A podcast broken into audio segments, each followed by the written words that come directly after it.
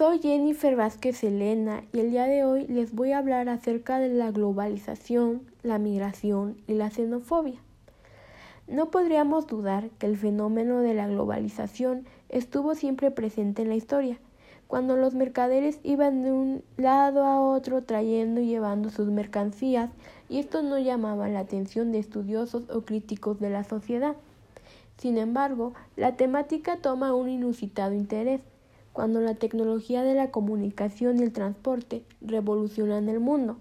disminuyendo el tiempo y dando una eficiencia y eficacia insospechada a los medios con los cuales cuenta el ser humano en la actualidad.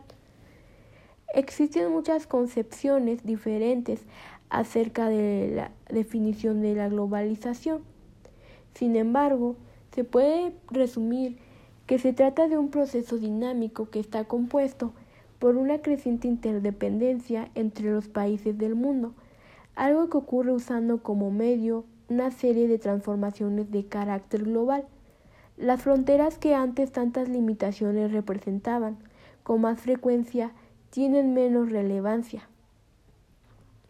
La Organización Internacional de las Migraciones define a un migrante como cualquier persona que se desplaza o se ha desplazado a través de una frontera internacional o dentro de un país, fuera de su lugar habitual de residencia como acto de libertad, independientemente de su situación jurídica, el carácter voluntario o involuntario del desplazamiento, las causas del desplazamiento o la duración de su estancia. De acuerdo a la Organización Internacional de las Migraciones, hay más de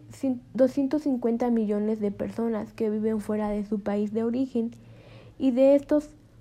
y cerca del 65% de estos están en países desarrollados. La xenofobia, por lo tanto, hace referencia al odio, recelo, hostilidad y rechazo hacia los extranjeros la palabra también suele utilizarse en forma extendida con la fobia hacia los grupos étnicos diferentes o hacia las personas cuya fisonomía social, cultural y política se desconoce.